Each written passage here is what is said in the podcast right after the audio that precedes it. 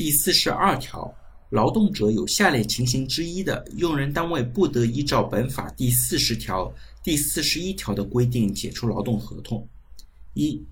从事接触职业病危害作业的劳动者未进行离岗前职业健康检查，或者疑似职业病病人在诊断或者医学观察期间的；二、在本单位职业病或者因公负伤并被确认丧失或者部分丧失劳动能力的；三、患病或者非因公负伤在规定的医疗期内的；四、女职工在孕期、产期、哺乳期的；五、在本单位连续工作满十五年且距法定退休年龄不足五年的；六、法律、行政法规规定的其他情形。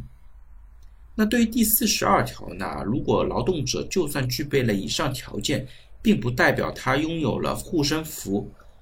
如果劳动者触犯了劳动合同法第三十九条的相关情形呢，用人单位依然是可以解除劳动合同的。比方说严重违反公司的规章制度啊，或者在试用期内被认定不符合录用条件等等。但是呢，如果公司想依据像不胜任工作等等这样的情况来解除劳动合同呢？如果劳动者有四十二条所列的上述情形，就可以对抗用人单位的相关因为绩效问题或者因为客观情况重大变化或者裁员而进行的单方解除。